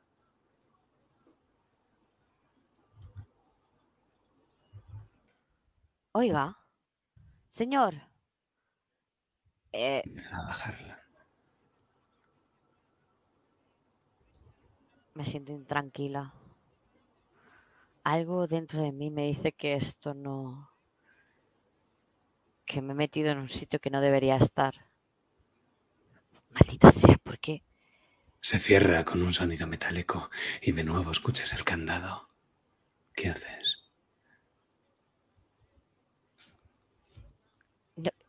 Señor, oiga, me levanto, me acerco a él. ¿Que yo me tengo que ir? ¿Qué hace cerrando las ventanas y todo? ¿Es algún tipo de broma? Te hace oídos sordos. Quizás sea la contraventana o la propia ventana que os separa. Él está en el exterior. Es desde donde ha cerrado. Tú estás dentro. Lo que se me pasa por la mente ahora mismo es, me están encerrando. Así que, Touché. touché. Voy a correr, ¿Hacia voy a dónde? buscar. Si él ha salido, tiene que, a lo mejor ha salido por una puerta interior hacia Tiene la que verla. Y el camarero, claro, hace una tirada de ingenio. Corre. Quizá corro. todavía estés a tiempo. Corro, corro hacia allí. No paro, no freno. De hecho, por el camino agarro cualquier cosa. No sé si una sartén, un cuchillo, lo que vea por encima de la mesa. ¿Serán unos psicópatas, unos locos? Para correr y agarrar algo necesitarás dos consecuencias. Así que ve tirando. Tiras como Sandra, claro. Ay, esa es la ficha. Vale. Destreza, ¿no? Oh, sí.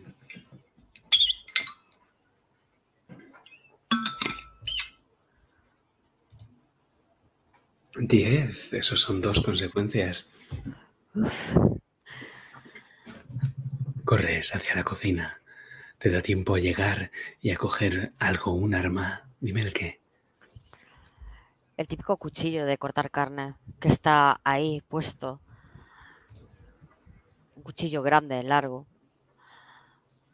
y ancho. Es lo primero que cojo. De hecho, lo cojo por la hoja y le doy la vuelta porque está muy afilado. Prácticamente me he cortado, así que lo agarro por el puño y sigo corriendo hacia donde creo que está la puerta. Siempre tienen un almacén, algo que da al exterior. Normalmente siempre los camareros salen a fumar. Claro, pasando por la cocina. Por eso has llegado justo a la cocina y la ves, aunque el exterior esté limpio, la, la cocina está sucia, grasienta y tiene esos instrumentos alrededor. Pero está claro que ya nadie estaba cocinando nada más. Está claro que todo estaba listo para cerrar. Y ves entonces esas puertas dobles de cocina que parecen conectar con esa especie de almacén que has dicho antes. Pero está oscuro, claro. ¿Qué haces? Sandra, Voy a. Voy a intentar quedarme a un lado de esas puertas. En algún momento tendrá que entrar alguien. Pero ¿y si me cierran? No lo sé. Voy a mirar por la ventana un poco a ver si. Es que está oscuro. ¿ves Mm, lo suficiente? Lo suficiente para ver la luz de la luna, la única que ilumina el garaje. Y entonces la luz se corta. Escuchas el chasquido y la electricidad chisporroteando de los cables que se han cortado justo al otro lado de la pared, en el almacén, donde está la única puerta de salida. ¿Qué haces, Sandra? Miro a mi alrededor. Una mesa, una mesa. ¿Dónde me puedo esconder? Tengo que esconderme. No puedo salir corriendo. Si salgo corriendo me van a atrapar. Están en la oscuridad. Me ven. Me ven salir. No puedo. Me tengo que esconder. Así que busco algún sitio donde esconderme. Debajo de una mesa de cocina, las típicas mesas que hay. Y espero, espero paciente. ¿Alguien entrará? En la una- oscuridad no me verá. Haz una tirada de ingenio para ver qué bien te escondes.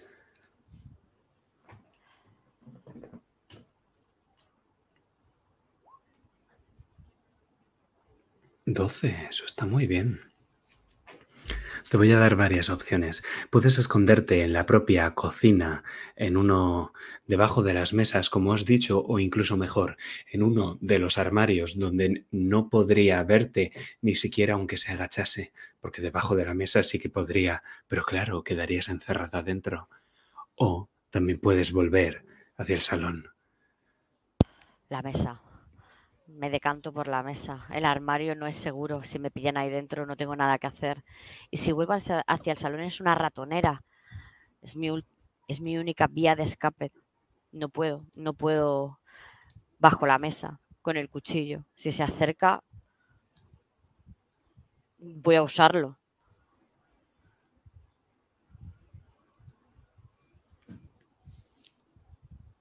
Escuchas su primer paso conforme abre esas puertas batientes que conducen a la cocina. Y no lo ves, pero escuchas cómo rechina el cuchillo por las mesas metálicas.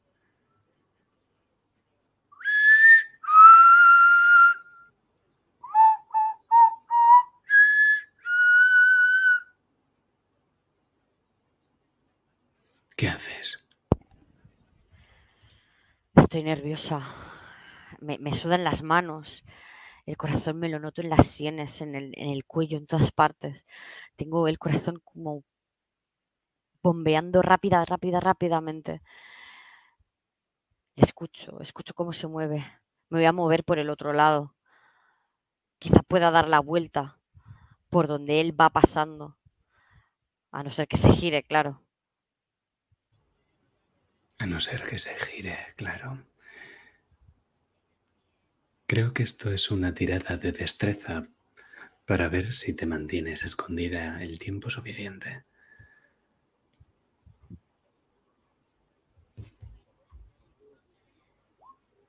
Uh, muy bien. Dime, ¿tienes dos consecuencias? ¿Son tuyas? Vale. Eh, antes de salir de la mesa, he marcado emergencias y he dejado el móvil ahí debajo, por si acaso. Y estoy yendo alrededor de esa mesa hasta quedar plantada delante de la puerta. Si consigo llegar hasta ahí y él da la vuelta por el otro lado, es el momento de correr. Es el momento de salir hacia la luz. Pero... Espera. Me falta alguien. ¿Eran dos? ¿Se habrá ido? Bueno, lo intentaré. No, es que no me queda otra. Intentaré correr hacia la puerta.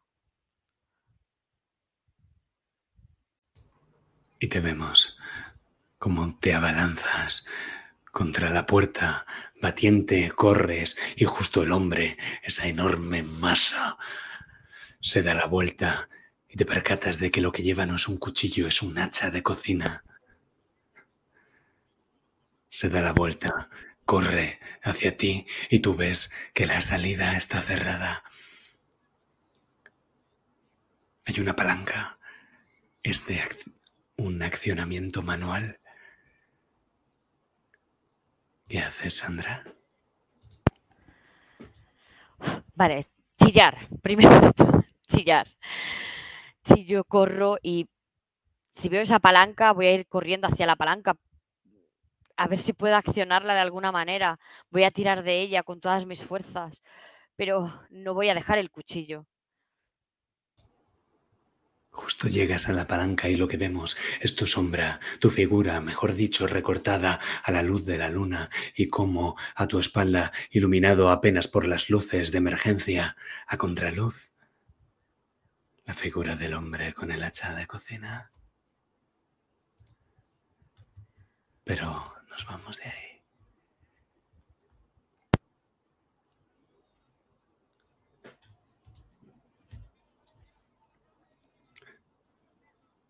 Sabe, agente, la única razón por la que ambos estamos aquí es por decisión propia.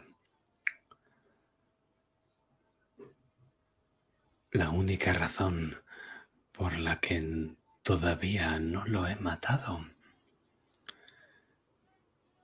es porque quiero que elija porque no soy un monstruo como usted.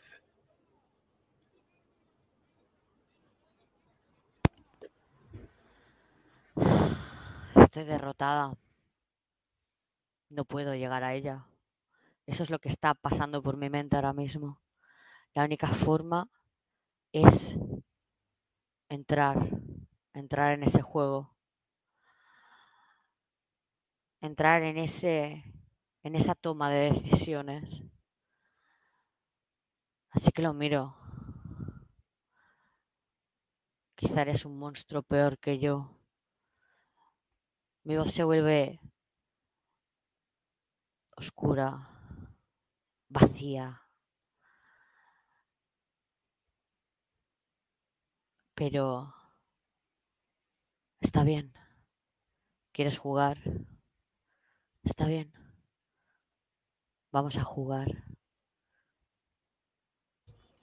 Usted en el banco erró el tiro y eso lo causó todo. Esta vez, agente, no hay margen de error. Me llevaré lo que usted más ame y qué mejor forma de adivinarlo que preguntándoselo. Elija. La decisión es simple, ¿no? O escojo a mi mujer o escojo mi carrera. Y por eso estás tú aquí. Porque tú vas a ser el final de mi carrera. Un tiro, ¿no? Un tiro.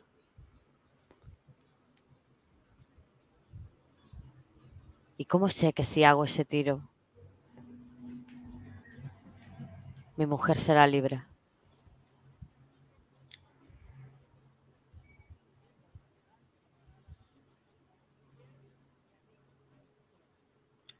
Le doy mi palabra, gente.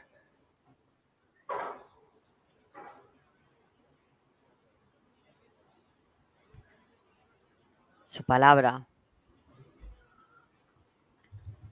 Y me tengo que quedar con su palabra. Me quiere que lo pierda absolutamente todo. Eso es lo que quiere. No, no todo. Le estoy dando a elegir. Si elige solo me llevaré una cosa. Si no elige, me las llevaré las dos. Saco el arma. Le apunto a la cabeza. ¿Esto? Sí. ¿Sabe? Yo no gano Usted probablemente esté dándole a esa cabeza suya pensando en qué es lo que yo gano y yo ya he ganado. Elija lo que elija, usted pierde. Así que yo ya he ganado. No. No ha ganado porque usted fue el primero que perdió.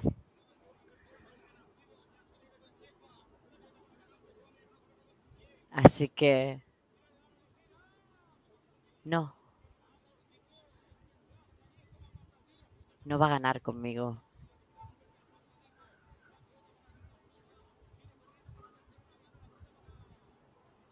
Guardo el arma y me siento y lo miro fijamente. La estás condenando. Estás mandando a esa rubia, a esa deliciosa hogaza de pan, a su muerte. Eres un monstruo. ¿Yo?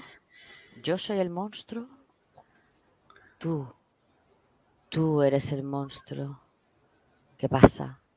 ¿Que ese día mandaste tú a tu mujer al banco? ¿Qué pasa? Ese es tu recuerdo.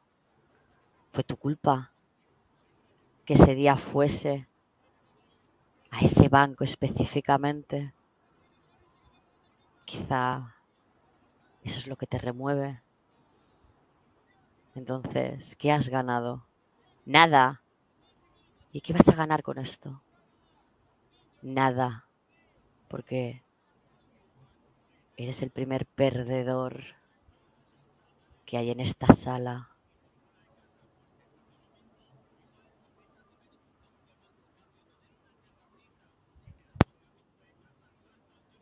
Entonces ella muere. Ella muere. Ella muere. Si ella muere, será como si matasen a su mujer dos veces. Porque su mujer era inocente, ¿verdad? ¿Lo era? ¿Era inocente? Mi mujer también lo es.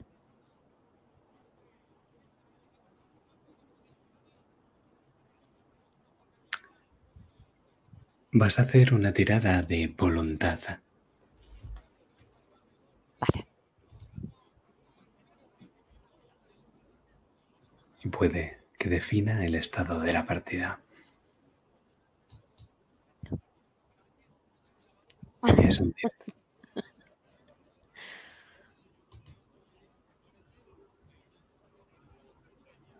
Nos vamos de aquí. Uf.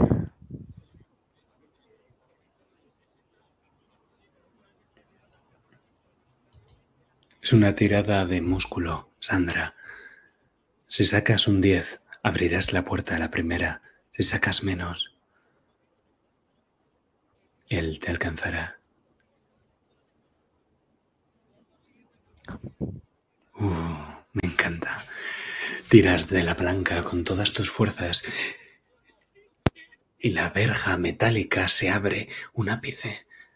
Tendrías que ir arrastrándote por debajo. Dime, ¿lo intentas o sigues estirando? Lo intento. Me agacho, me estiro. Empiezo a arrastrarme lo más rápido que puedo. Veo, veo esa luz, veo, ve- veo la luna. O sea, puede, puede que lo consiga. Y entonces sientes su mano, su mano en tu pierna que te estira. Y su cara, sus ojos grises, pequeños, conforme alza el hacha de cocina y se abalanza contra ti. ¿Qué es lo último que piensas, Sandra? Lo último que pienso es en esa luna. Había estado tan cerca. Y en Marta. Estoy viendo la maldad que ella ve en los ojos todos los días y que yo nunca había visto. Así que me quedo con ese gris de esos ojos, con lo que Marta tanto me decía, la maldad que había en el mundo, lo que veía todos los días, lo que la hacía no poder dormir. Y ahora la siento encima de mí.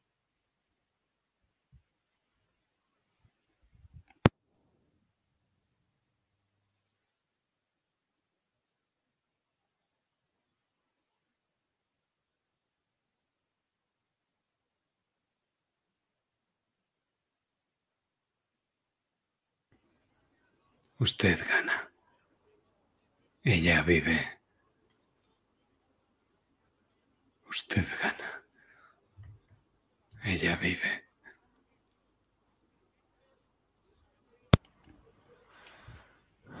Yo no gano.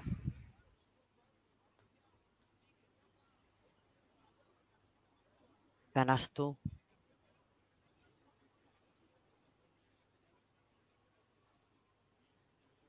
Lo miro fijamente. Ganas tú. Porque tus manos no están manchadas de sangre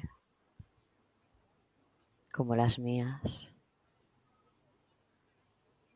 Sí, sí. El hombre se levanta. Se mira a las manos con ese índice de la mano derecha vendado.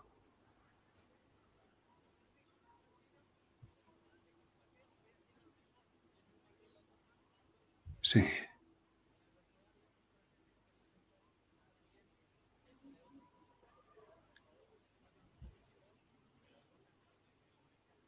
Adiós, agente Mendoza. Adiós. ¿Por qué adiós? No se olvide de comprar el pan.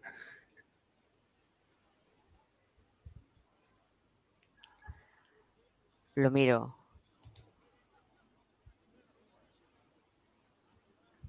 Pero antes de que él se levante o se mueva, básicamente porque ya está de pie, lo cojo por el brazo.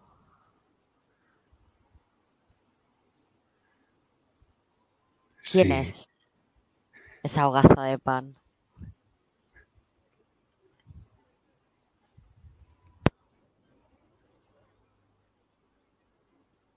Eso es irrelevante, agente.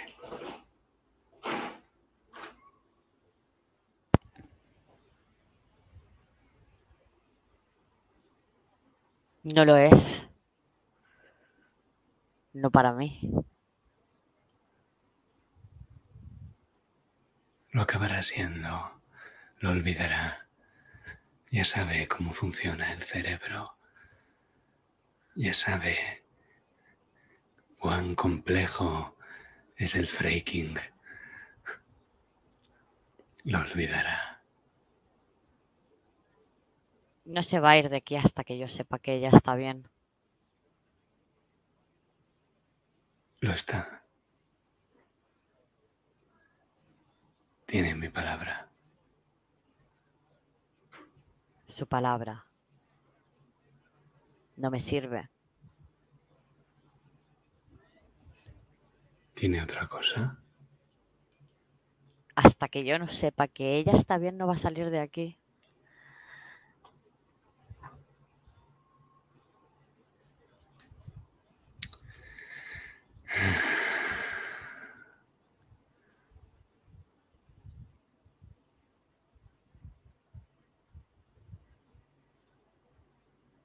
Suena el teléfono. Lo cojo rápidamente.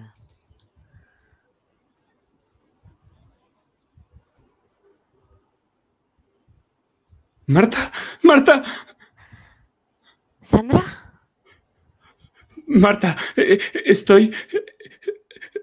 eh, No, no te vas a creer lo que estoy en, en la carretera. El, un hombre ha intentado matarme y, y ha soltado el cuchillo. Yo, Ya yo, voy, ya voy, ya voy, ya voy, ya voy. Dime dónde estás, dime tú.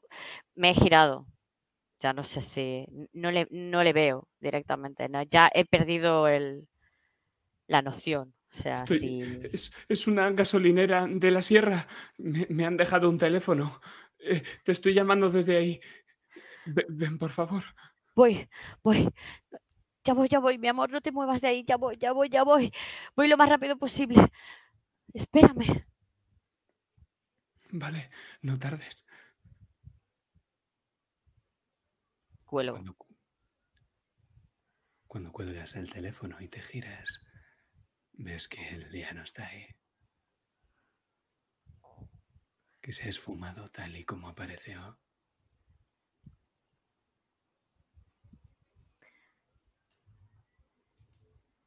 Miro esa puerta y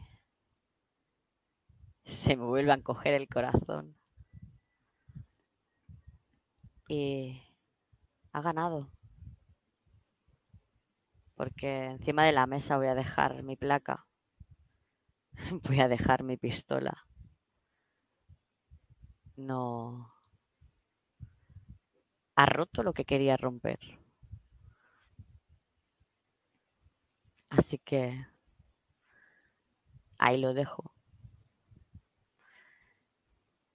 Y obviamente salgo sin mirar atrás.